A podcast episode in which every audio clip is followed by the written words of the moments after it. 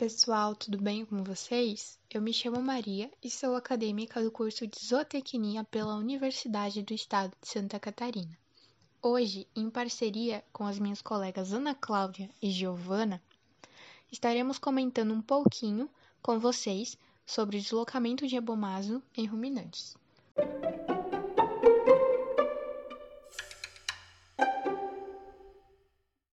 Primeiramente, a gente precisa saber o que é esse tal de abomaso, não é mesmo?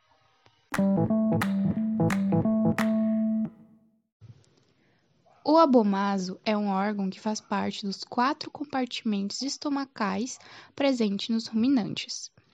Ele é super importante, pois é nele que ocorre a secreção do suco gástrico, ou seja, é nele em que vai ocorrer a digestão propriamente dita. O abomaso fica localizado pertinho do assoalho da cavidade abdominal.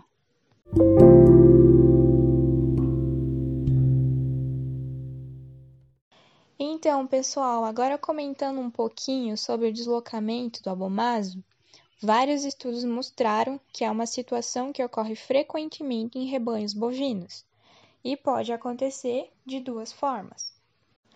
A primeira forma de deslocamento de abomaso se trata do deslocamento para o lado esquerdo. É a forma mais observada dentro dos rebanhos e é quando o órgão fica preso entre o rumen e a parede abdominal, resultando no acúmulo de gases. Já a segunda forma, e também pouco frequente de acontecer, é o deslocamento para o lado direito, onde o órgão ele acaba ficando preso acima do omaso e as constrições ocasionadas geram acúmulo de gases e fluidos, levando também a situações mais graves, como uma torção gástrica, que deixa poucas chances para o animal se recuperar.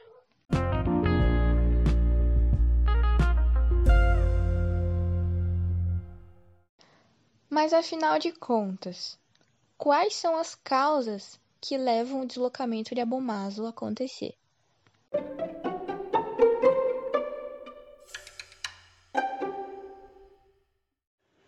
Pois bem, existem vários fatores de risco que podem aumentar os índices de deslocamento do abomaso em um rebanho. Dentre eles, vamos citar os que aparecem com maior frequência na literatura. Quanto à parte nutricional, a diminuição da ingestão de matéria seca na última semana de pré-parto e o lento aumento no consumo no pós-parto são considerados fatores de risco isso devido às grandes mudanças fisiológicas que o trato reprodutivo e digestivo do animal sofrem durante uma gestação. As dietas pobres em energias fornecidas no período de pré-parto também são um fator de risco. Isso porque o animal vai estar com o seu consumo reduzido. Então a dieta precisa suprir todas as necessidades do animal, mesmo se essa for ingerida em menor quantidade. Isso para que o animal não acabe entrando em um estado de balanço energético negativo e isso ocasione o aparecimento de outros distúrbios metabólicos. A cetose clínica, por exemplo, que é diagnosticada antes do deslocamento do abomaso, está diretamente associada a uma baixa ingestão de matéria seca. Entretanto, uma alimentação extremamente rica em concentrado vai acabar aumentando a passagem da ingesta ruminal e, com isso, induzindo ao aumento dos níveis de ácidos graxos, que, por sua vez, acarretam no acúmulo elevado de metano e dióxido de carbono.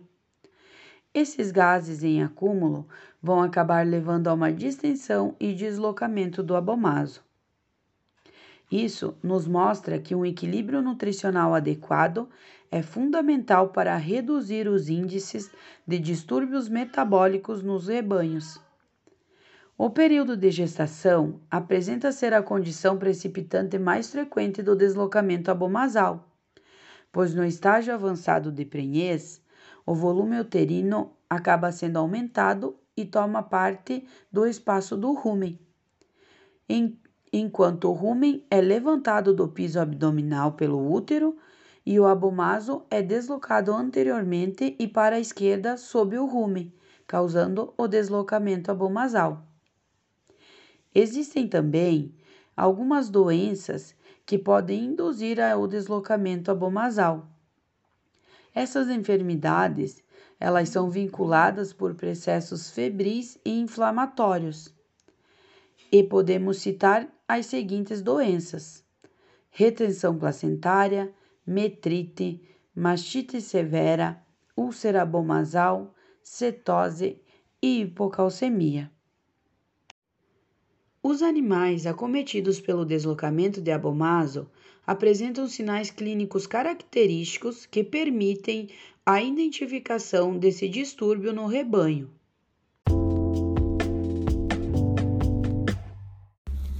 Geralmente, os animais acometidos pelo deslocamento de abomaso manifestam anorexia em vários graus, redução gradativa da produção de leite, diminuição da taxa de ruminação e do consumo de concentrado, apresentam também as fezes escassas, podendo ser diarreicas, e também a cetose em diferentes graus, sinais de dor frequente e depressão, e também o aumento do tamanho do abomaso devido ao estufamento pelos gases.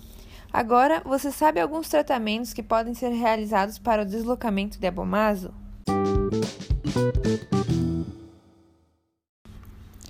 O tratamento do deslocamento de abomaso basicamente consiste no reposicionamento do órgão para a posição original e, posteriormente, o tratamento das consequências causadas pelo deslocamento. Existem algumas técnicas empregadas para o tratamento do deslocamento de abomaso. Uma delas é o rolamento, que é utilizada para correção, porém pode trazer algumas consequências para os animais. Nesta técnica, o animal é derrubado e posicionado em decúbito dorsal por 2 a 5 minutos. Durante este tempo, o animal é balançado de um lado para o outro e massageado no local onde se encontra o abomaso. Deste modo, espera-se que volte à sua posição fisiológica e ocorra o esvaziamento de parte dos gases que podem ter se acumulado no órgão. Durante todo este procedimento é realizado a monitoração do abomaso através da auscultação. Porém, também há opções cirúrgicas, e as técnicas mais utilizadas são a aumentopexia e a abomasopexia, que têm o intuito de reposicionar o órgão no local e fixá-lo. São indicadas por serem as mais rápidas e possuírem um baixo custo. As medidas para a prevenção do deslocamento baseiam-se no manejo reprodutivo e na manipulação nutricional, para assim melhorar o balanço energético do animal e, consequentemente, o equilíbrio metabólico, diminuindo a ocorrência do deslocamento de abomaço. Por hoje era isso, pessoal. Agradecemos pela sua atenção e esperamos que tenham gostado.